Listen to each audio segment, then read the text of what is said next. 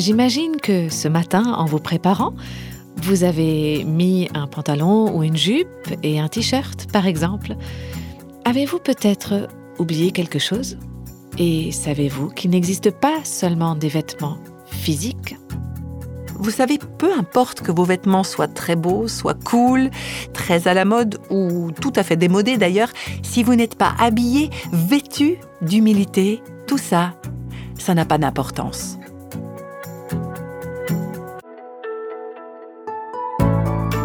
Voici le podcast Réveille nos cœurs et nous continuons notre série sur le réveil personnel intitulée Retrouver Dieu. Avez-vous déjà été ennuyé par quelqu'un de trop orgueilleux? Est-ce qu'on n'a pas tous un peu du mal avec ça? Alors aujourd'hui, on va parler justement de l'humilité. Cette série de podcasts accompagne un livre d'études bibliques que vous pouvez vous procurer dans les librairies chrétiennes ou sur Internet. Et elle s'appelle Retrouver Dieu, la joie d'une foi renouvelée. Vous pourriez même faire cette étude avec un petit groupe, par exemple. Mais maintenant, écoutons le deuxième épisode de cette série, Retrouver Dieu par le chemin de l'humilité. Nous avons intitulé cette série Retrouver Dieu. Quand on se met en recherche de Dieu pour le retrouver, on connaît la joie du réveil personnel. C'est d'ailleurs le sous-titre de cette étude. Donc, il y a un objectif en vue, Christ. Mais en le recherchant, en le trouvant, on expérimente également la joie du réveil personnel. Alors aujourd'hui et au cours de nos prochains rendez-vous, on va parler de quelques-unes des conditions préalables fondamentales au réveil, certaines des étapes fondamentales pour retrouver Dieu. Alors, c'est pas des étapes qui sont comme des escaliers, c'est-à-dire que ce n'est pas en montant les marches l'une après l'autre qu'on se rapproche de Dieu, en suivant exactement ce que dit chaque leçon de cette série. Non, c'est autre chose. C'est comme une progression. Il y a un processus à vivre. C'est pas comme s'il fallait terminer une étape et puis ensuite passer à la suivante en oubliant la première. Non, on continue à les intégrer dans notre vie. Et notre souhait, notre désir à réveiller nos cœurs, c'est que tous ces thèmes abordés deviennent un mode de vie. Et pour que nos cœurs soient réveillés, justement, ce qui est requis, premièrement, c'est qu'il nous faut tout d'abord l'humilité. Donc j'aimerais commencer par prier. Seigneur, on va parler de quelque chose qui ne nous est pas foncièrement naturel. On a besoin de ton aide et on a donc besoin de toi pour ouvrir nos oreilles, nos yeux, nos cœurs Aide-nous, Seigneur, à être des gens qui disent oui à tout ce que tu nous dis aujourd'hui à travers ta parole, et puis aussi pour chaque jour qui suivra. Je prie au nom de Jésus. Amen. J'aimerais maintenant lire avec vous le chapitre 57 d'Ésaïe. La dernière fois, on était dans Ésaïe 55, donc il faut juste tourner quelques pages. On est toujours dans la réflexion suivante, comment est-ce qu'on peut expérimenter la réalité de la présence de Christ et sa paix, sa joie dans nos vies. Dans le verset 15 d'Ésaïe 57, on a ce que je pense être un des versets clés de la Bible, un des versets clés de toute l'écriture en fait, sur l'humilité. Le passage commence par parler de Dieu. Et c'est là qu'on devrait commencer chaque conversation. On commence par lui, et puis on voit ensuite comment nous, on s'y intègre. Ésaïe 57, verset 15. Car ainsi parle le Très-Haut, dont la demeure est éternelle et dont le nom est saint. Rien que là, on pourrait déjà consacrer un rendez-vous entier sur ces deux lignes. On va pas le faire, mais on va commencer par Dieu, effectivement. Et on voit que Dieu est élevé, qu'il est éternel, qu'il se suffit à lui-même et qu'il est saint. Ainsi parle ce Dieu saint, ce Dieu au-dessus de tout et qui vit dans l'éternité. Il dit J'habite dans les lieux élevés et dans la sainteté. Eh bien, c'est pas une surprise.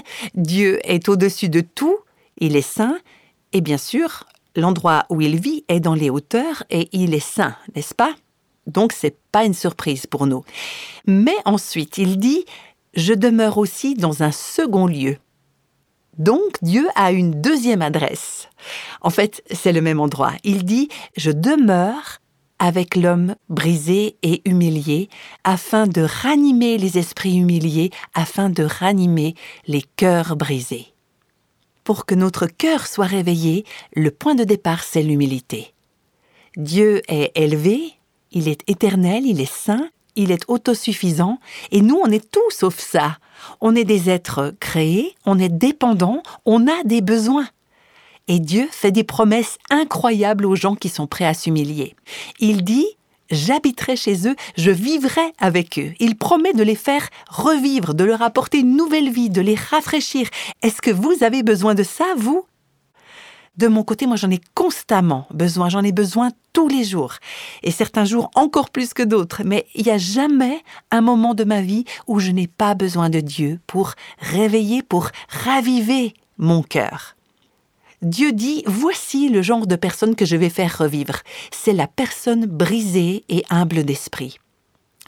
La première étape pour expérimenter ces bénédictions, la première étape pour expérimenter toutes les autres bénédictions que Dieu a pour nous, c'est l'humilité. Ce mot humilité ressemble à un mot qu'on utilise beaucoup, c'est le mot humain, n'est-ce pas? En fait, le mot humilité est dérivé du mot latin humus, qui signifie la terre ou le sol. Ça ressemble à ce que certains d'entre nous, on aime bien manger aussi. Le humus, c'est fait de quelque chose qui vient de la terre. Enfin, je ne sais pas si c'est lié à ça ou pas. Bref, humus, c'est la terre. Dieu a formé le premier homme à partir de la poussière du sol, c'est ce qu'on peut lire dans Genèse 2. L'homme était terre, poussière, et puis Dieu lui a insufflé le souffle de vie, et l'humain est devenu une créature vivante faite à l'image de Dieu.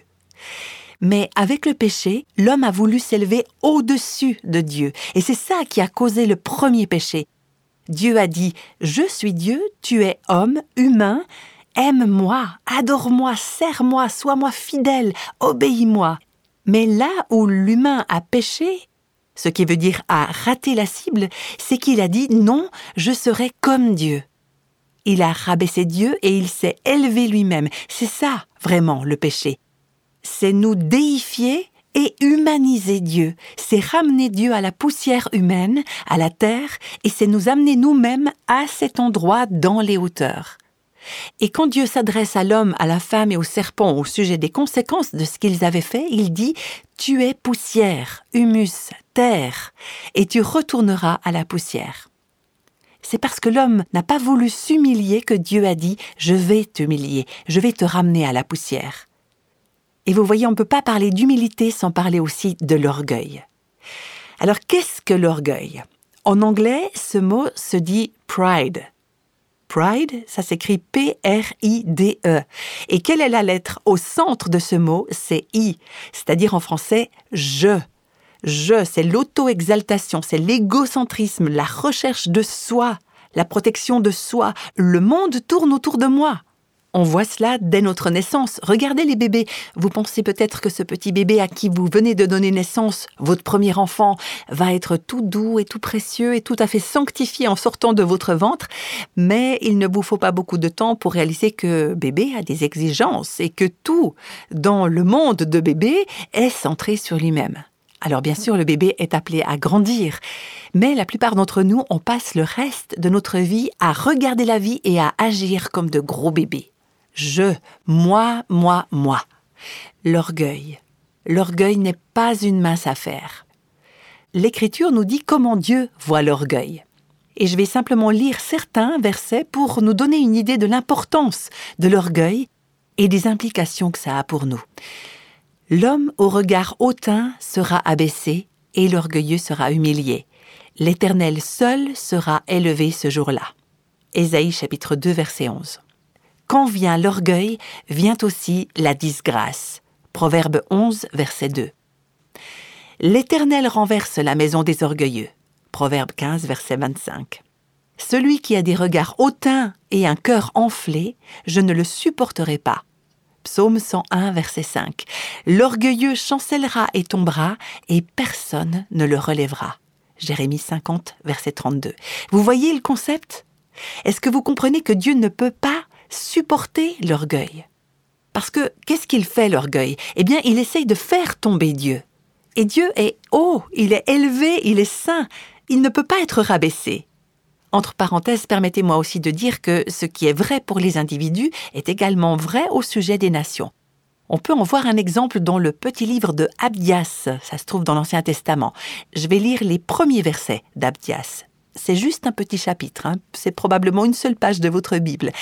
Je lis donc tout au début, verset 1, Ainsi parle le Seigneur l'Éternel sur Édom. Dieu avait un problème avec Édom à cause de la façon dont ce pays, cette nation, ce gouvernement avait traité son peuple. On retrouve ça d'ailleurs dans d'autres parties de l'Ancien Testament. Mais là, Dieu dit, Voici, je te rendrai petit parmi les nations. Tu seras l'objet du plus grand mépris. L'orgueil de ton cœur t'a égaré, toi qui habites le creux des rochers, qui t'assieds sur les hauteurs, et qui dis en toi-même, Qui me précipitera jusqu'à terre? Quand tu placerais ton nid aussi haut que celui de l'aigle, quand tu le placerais parmi les étoiles, je t'en ferai tomber. Les individus ne peuvent pas se permettre d'être ainsi fiers, et les nations non plus ne peuvent pas se permettre d'être orgueilleuses parce que, à la fin, Dieu fera tomber chaque personne, chaque gouvernement, chaque nation qui s'élève contre lui. L'orgueil, c'est destructeur, l'orgueil, c'est mortel, ça tue, et ça nous fait mal, ça nuit à nos relations, nos relations avec Dieu, avec les autres et avec nous-mêmes. L'apôtre Pierre dit, dans sa première épître, chapitre 5, verset 5, Et tous, dans vos rapports mutuels, revêtez-vous d'humilité, car Dieu résiste aux orgueilleux, mais il fait grâce aux humbles. Quand vous vous êtes levé ce matin, j'imagine que vous vous êtes habillé. Peut-être que, comme moi, vous avez le privilège d'avoir une armoire remplie de différentes tenues. Donc, le matin, avant de sortir de chez soi, en général, on s'habille. Mais est-ce qu'on pense chaque jour à se vêtir d'humilité? Vous savez, peu importe que vos vêtements soient très beaux, soient cool, très à la mode ou tout à fait démodés d'ailleurs, si vous n'êtes pas habillé, vêtu d'humilité, tout ça, ça n'a pas d'importance. Dans vos rapports mutuels, revêtez-vous d'humilité. Pourquoi? Eh bien parce que Dieu s'oppose, résiste aux orgueilleux. Ce mot, s'opposer ou résister, c'est un mot qui signifie aller contre. C'est un terme militaire, aller se battre contre. Maintenant, je ne sais pas pour vous, mais en ce qui me concerne, j'ai pas vraiment envie que Dieu s'oppose à moi. Je ne veux pas que Dieu aille se battre contre moi, parce que je peux déjà vous dire qui va gagner cette bataille c'est pas moi. C'est comme quand vous essayez de donner quelque chose à manger à votre petit de deux ans, et lui, il n'a pas du tout envie, et vous vous dites Ah, cet enfant pense qu'il va gagner cette bataille. Eh bien, c'est moi qui vais la gagner. Nous résistons à Dieu, et parfois je pense que nous regardons Dieu comme cet enfant de deux ans qui fait cette crise de colère parce qu'il veut pas ce qu'il y a dans son assiette. Non, je veux pas. C'est moi qui ai raison. Et Dieu dit, OK, continue de te battre, continue de crier, de taper du pied, de t'arracher les cheveux, mais c'est moi qui gagnerai. Et Dieu va gagner parce que Dieu va se battre contre ceux qui sont orgueilleux. Vous vous imaginez vraiment batailler contre le Dieu Tout-Puissant? Pourtant, c'est exactement ce qui se passe quand on est orgueilleux. En refusant de nous humilier, d'admettre nos erreurs, nos fautes, d'accepter la responsabilité de nos actes et de nos attitudes, nous faisons de Dieu notre adversaire, notre opposant. Et ça, c'est quelque chose que le roi babylonien Nebuchadnezzar a appris à la dure. C'est un véritable cas d'étude dans le domaine de l'orgueil et de l'humilité. Après avoir été profondément humilié, Dieu lui avait fait perdre son sens, sa raison, et il s'est retrouvé dans les champs en mangeant de l'herbe comme une bête sauvage.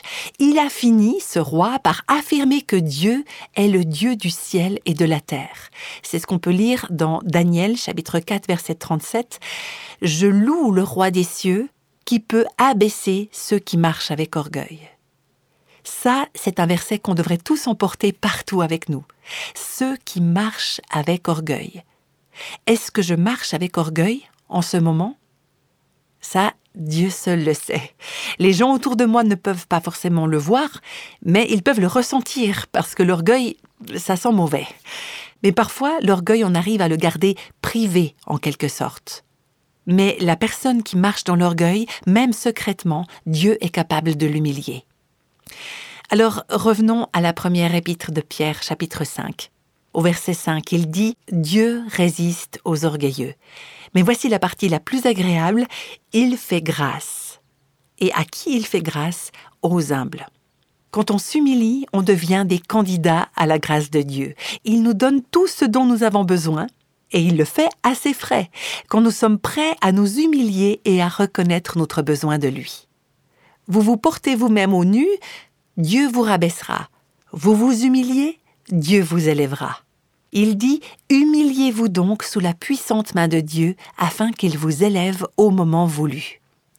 C'est quelque chose que de laisser Dieu vous exalter plutôt que de vous exalter vous-même. Un esprit humble. Qu'est-ce qu'un esprit humble? On a vu ensemble ce qu'était l'orgueil, mais qu'est-ce qu'un esprit humble?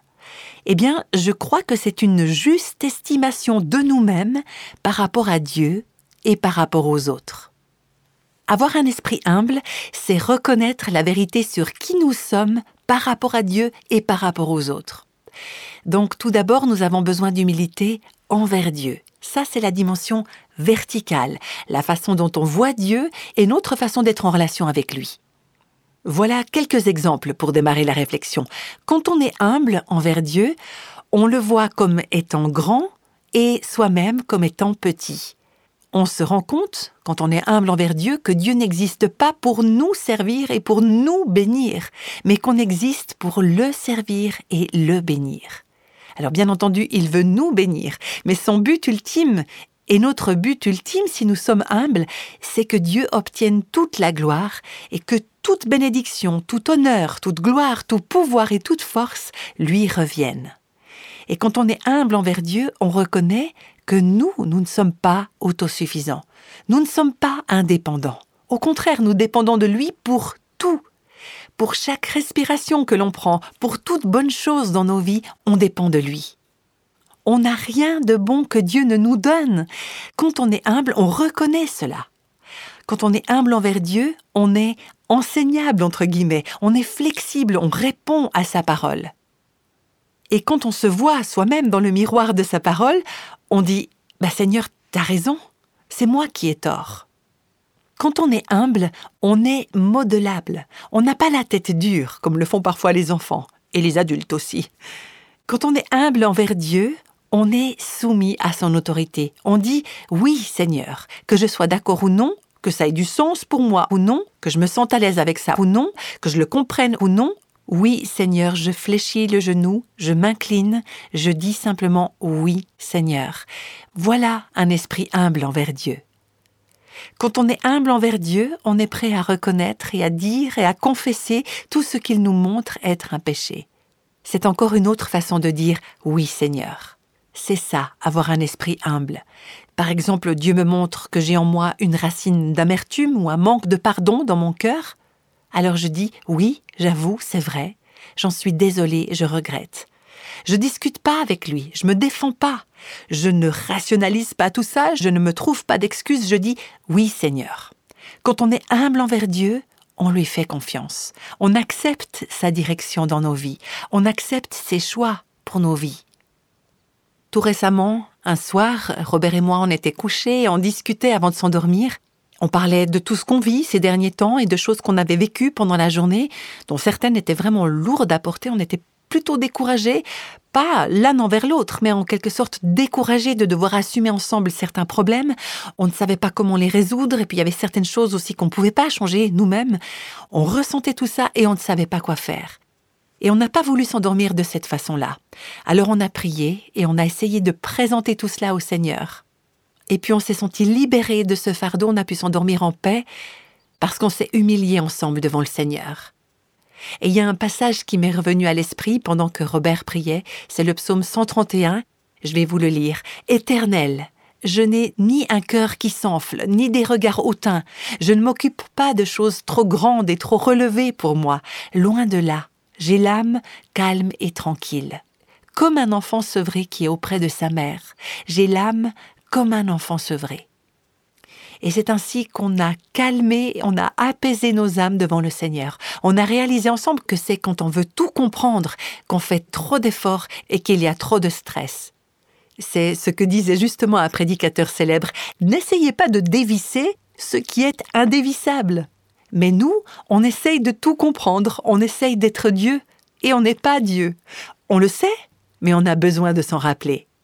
On ne peut pas tout résoudre, on ne peut pas changer les autres, on ne peut pas changer certaines circonstances, mais quand on se calme, et surtout quand on se calme devant Dieu, on lui dit en substance, on va pas se plier en quatre, on va pas se contorsionner ou essayer des tas de choses, essayer de tout régler, essayer de tout contrôler.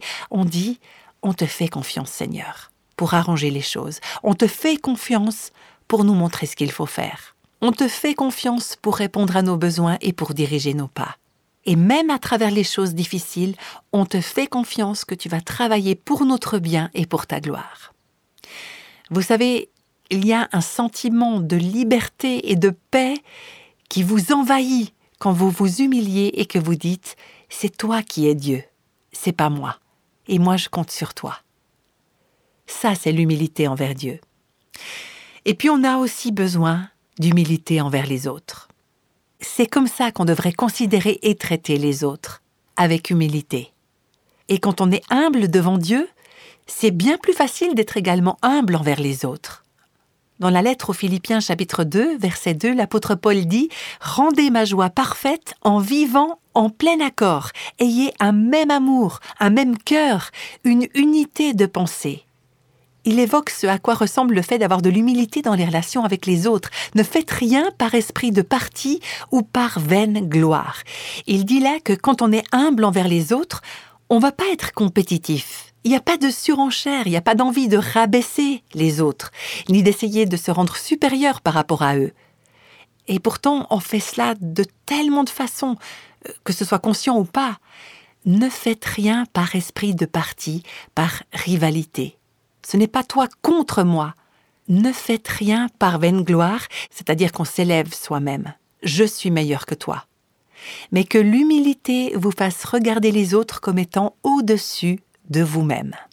C'est pas très difficile pour nous de complimenter une personne qu'on aime ou qui nous aime. Si une personne m'aime et me respecte et que je m'entends bien avec elle, je vais dire Ah, il est merveilleux ou elle est merveilleuse et je vais la considérer ou le considérer comme meilleur ou plus important que moi. Mais qu'en est-il des gens qui me tapent sur les nerfs, par exemple? Ou qu'en est-il des gens qui me mettent les bâtons dans les roues, qui s'acharnent contre moi ou qui me rendent la vie difficile? On se rend bien compte que quand quelqu'un nous met des bâtons dans les roues ou nous porte sur les nerfs, c'est quelque chose qui influence la façon dont on voit les choses et ça influence aussi notre humeur générale, n'est-ce pas? Combien de disputes, de débats, de zones de conflit, de relations brisées seraient résolues ou restaurées ou seraient considérablement atténuées ou adoucies si on ne mettait que cela en pratique, considérer les autres comme plus importants que nous? Et puis au verset 4 de Philippiens 2, on lit que chacun de vous, au lieu de regarder à ses propres intérêts, regarde aussi à ceux des autres. Ce n'est pas qu'est-ce que ça me fait, qu'est-ce que j'en pense, ou est-ce que ça va pas rendre ma vie plus difficile. Vous, les mamans, vous savez exactement ce que ça veut dire, parce que vous devez constamment faire passer les intérêts de vos tout petits avant vos propres intérêts, n'est-ce pas? C'est valable pour la parentalité, et c'est valable aussi pour le mariage. Entendez-moi bien, ça ne veut pas dire que vous vous dénigrez ou que vous ne faites pas attention à vous-même, mais ça veut dire que dans votre esprit, vous vous dites je suis ici pour servir, je ne suis pas ici pour être servi. Et c'est incroyable de voir comment, alors qu'on cherche à servir le Seigneur et les autres, Dieu répond à nos besoins d'une façon étonnante que chacun de vous, au lieu de considérer ses propres intérêts, considère aussi ceux des autres. Ça me rappelle un passage biblique dont Robert et moi on a parlé très souvent. C'est Romains 12 au verset 10. Par honneur, usez de prévenance réciproque. Soyez prévenants. Pensez-y dans le cadre de votre mariage, dans le cadre de vos amitiés, dans le cadre du travail avec un collègue qui vous rend peut-être un peu dingue, avoir de l'estime pour eux, reconnaître qu'on a besoin des autres. J'ai besoin de toi. J'ai besoin de toi même si tu es très différent de moi. Vous savez, il existe toutes sortes de tests psychologiques qui sont censés montrer comment les gens peuvent mieux travailler ensemble, mettre en évidence la compatibilité avec un compagnon, une compagne ou un colocataire. On a tous ces tests et ça peut nous aider, c'est formidable, mais je crois qu'il est possible d'arriver au même résultat simplement en vivant certains de ces passages bibliques. Si on désire traiter les autres comme étant plus importants que soi-même, si on les valorise, si on les estime, si on marche avec humilité et qu'on les considère comme importants, précieux, si on pense qu'ils n'ont pas à être les mêmes que nous, et même s'ils sont très différents de nous, on les apprécie, un autre célèbre prédicateur, Jonathan Edwards, l'a formulé de cette façon assez imagée, les chrétiens sont tous comme des vers de terre qui devraient se traiter les uns les autres avec au moins autant d'humilité et de douceur que le Christ traite chacun d'eux. Fin de citation. Alors, quand une personne vous rend dingue, rappelez-vous simplement qu'on est tous de la même famille, qu'on est tous des vers de terre. On est tous humains, humus, on vient de la terre. La vérité, c'est que nous sommes créés à l'image de Dieu. Donc on n'est pas des vers de terre. Mais il n'y a pas que moi qui suis à l'image de Dieu, les autres le sont aussi. Les chrétiens, qui ne sont que des semblables, devraient au moins se traiter les uns les autres avec autant d'humilité et de douceur que le Christ traite chacun d'eux. Bien sûr, le modèle par excellence est Jésus lui-même, n'est-ce pas? L'humilité du Christ, il en est justement question dans la suite du passage de Philippiens 2. Que votre attitude soit identique à celle de Jésus-Christ, lui qui est de condition divine, n'a pas regardé son égalité avec Dieu. Une autre version dit, il n'a pas voulu demeurer à l'égal de Dieu. Il n'a pas voulu, lui, le roi de l'univers, celui devant lequel les anges s'inclinent et celui qu'ils adorent. Il n'a pas voulu garder cette égalité avec Dieu, et il a pris la forme d'un serviteur né comme un homme, comme un humain, l'humus, la poussière de la terre, et il s'est humilié lui-même en faisant preuve d'obéissance jusqu'à la mort, même la mort de la croix. Vous vous souvenez de ce que nous avons lu dans la première épître de Pierre au chapitre 5 Humiliez-vous donc sous la puissante main de Dieu, afin qu'il vous élève au moment voulu. Et c'est ce que Philippiens 2 nous dit par rapport à Jésus. Il s'est humilié. C'est pourquoi Dieu l'a élevé à la plus haute place et lui a donné le nom qui est au-dessus de tout nom, afin qu'au nom de Jésus, chacun plie le genou au ciel et sur la terre et sous la terre, et que toute langue reconnaisse que Jésus-Christ est Seigneur, à la gloire de Dieu le Père. Juste avant que Robert et moi on se fiance, on s'est retrouvés pour passer deux jours plus précisément 11h30 sur deux jours, si je me souviens bien, pour une sorte de cours accéléré, une formation au mariage avec quelqu'un qui est spécialisé dans les mariages qu'on pourrait appeler non classique. Parce que Robert a déjà été marié, sa femme est décédée, il a deux enfants et il a deux petits-enfants qui sont adultes. Et pour ma part, je n'ai jamais eu de compagnon ni d'enfant, même si j'ai toutes sortes d'enfants spirituels et que j'ai beaucoup de relations dans le cadre de mon ministère. Mais on voulait simplement recevoir de bons conseils sur la façon de mettre tout cela ensemble et confirmer aussi que Dieu dirigeait toutes choses pour nous. Et ça a été génial. Ça nous a tellement, tellement été utile. Et cet homme nous a encouragés avec tant de sagesse qu'on n'arrêtait pas de le remercier. Mais il y a quelque chose en particulier que j'oublierai jamais. En tout cas, j'espère ne jamais l'oublier. C'était tout à la fin, après toutes ces heures de conseils très sages et très utiles, c'est là qu'il nous a montré le chapitre 5 de la première épître de Pierre, ce qu'on a vu ensemble aujourd'hui. Et puis, il nous a lu ce passage, et il s'est concentré sur la partie qui dit Dieu résiste aux orgueilleux, mais fait grâce aux humbles. Et il a insisté Dieu résiste aux orgueilleux. Et il nous a regardés, et il a dit C'est valable pour les autres aussi y compris votre conjoint. Si vous êtes orgueilleux, que ce soit avec votre conjoint ou ses enfants ou ses petits-enfants ou d'autres personnes encore, si vous êtes orgueilleux, d'autres aussi vont vous résister. Dieu s'oppose aux orgueilleux et les autres aussi. Mais Dieu fait grâce aux humbles. Et puis notre conseiller a ajouté les autres aussi. Quand vous vous humiliez avec votre conjoint, avec sa famille, avec votre famille, avec vos amis, au travail, eh bien ça fonctionne non seulement dans le mariage, mais aussi dans n'importe quelle relation. Quand vous vous humiliez, Dieu fait grâce et les autres font grâce aussi. Vous ne pourrez jamais, jamais vous tromper sur le chemin de l'humilité. Avec le Seigneur, avec votre compagnon, avec vos enfants, vos collègues, vos voisins, vos amis, vos ennemis, sur les réseaux sociaux, partout, marchez dans l'humilité. Il y a un prédicateur britannique du XIXe siècle qui a dit Votre seul espoir pour que votre ego diminue, c'est que Christ grandisse en vous. Vous voulez être humble? Alors ne demandez pas à Dieu de vous humilier, il sait comment faire. Mais vous n'avez aucun intérêt à ce que ça se produise. Humiliez-vous vous-même. Comment? Eh bien, ayez une large et grande vision de Dieu. Réjouissez-vous en lui, regardez-le, concentrez-vous sur lui, considérez à quel point il est grand, et puis demandez-lui de vous donner une vision réelle de vous-même. Encore une fois, j'insiste, ça ne veut pas dire que vous devez vous déprécier, ni vous rabaisser, ni dire de vous-même je suis moins que rien, je suis juste un gros tas de saleté. Non, mais non, c'est à partir de la poussière que tout a commencé. Mais Dieu a insufflé le souffle de la vie à l'humain, qui est devenu une âme vivante, faite à l'image de Dieu. Dieu t'aime, il t'apprécie à ta juste valeur, mais tu trouves toute ta valeur quand tu te vois dans la juste perspective de qui Dieu est. Alors humilions-nous sous la puissante main de Dieu et en temps voulu, au bon moment, c'est lui qui nous élèvera.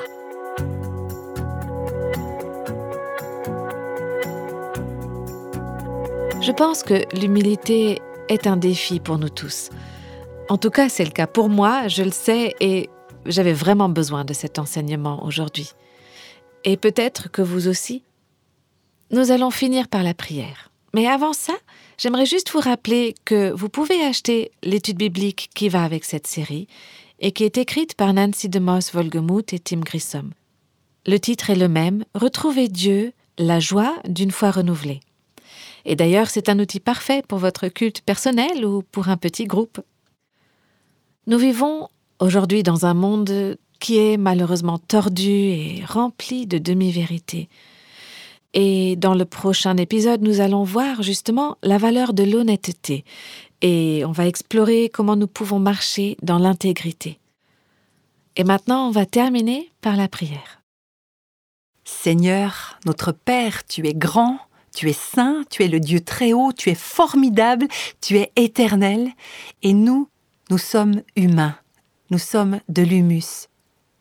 Nous prions pour que nous puissions venir devant toi avec un esprit humble et contrit, et nous te remercions d'avoir promis de réveiller nos cœurs et de nous élever alors puissions-nous toujours te placer en haut et marcher dans l'humilité devant toi et devant les autres, alors que nous continuons ce voyage à ta recherche pour te retrouver.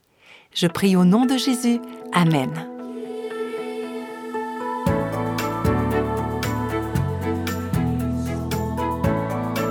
Tous les extraits de la Bible sont tirés de la version second 21. Réveille nos cœurs est le ministère francophone de Revive Our Hearts, initiative de Life Action Ministries avec Nancy DeMoss Volgemuth.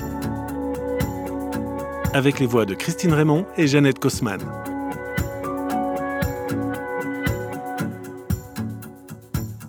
Quelle que soit la saison de votre vie, Réveille nos cœurs vous encourage à trouver la liberté, la plénitude et à porter du fruit en Christ.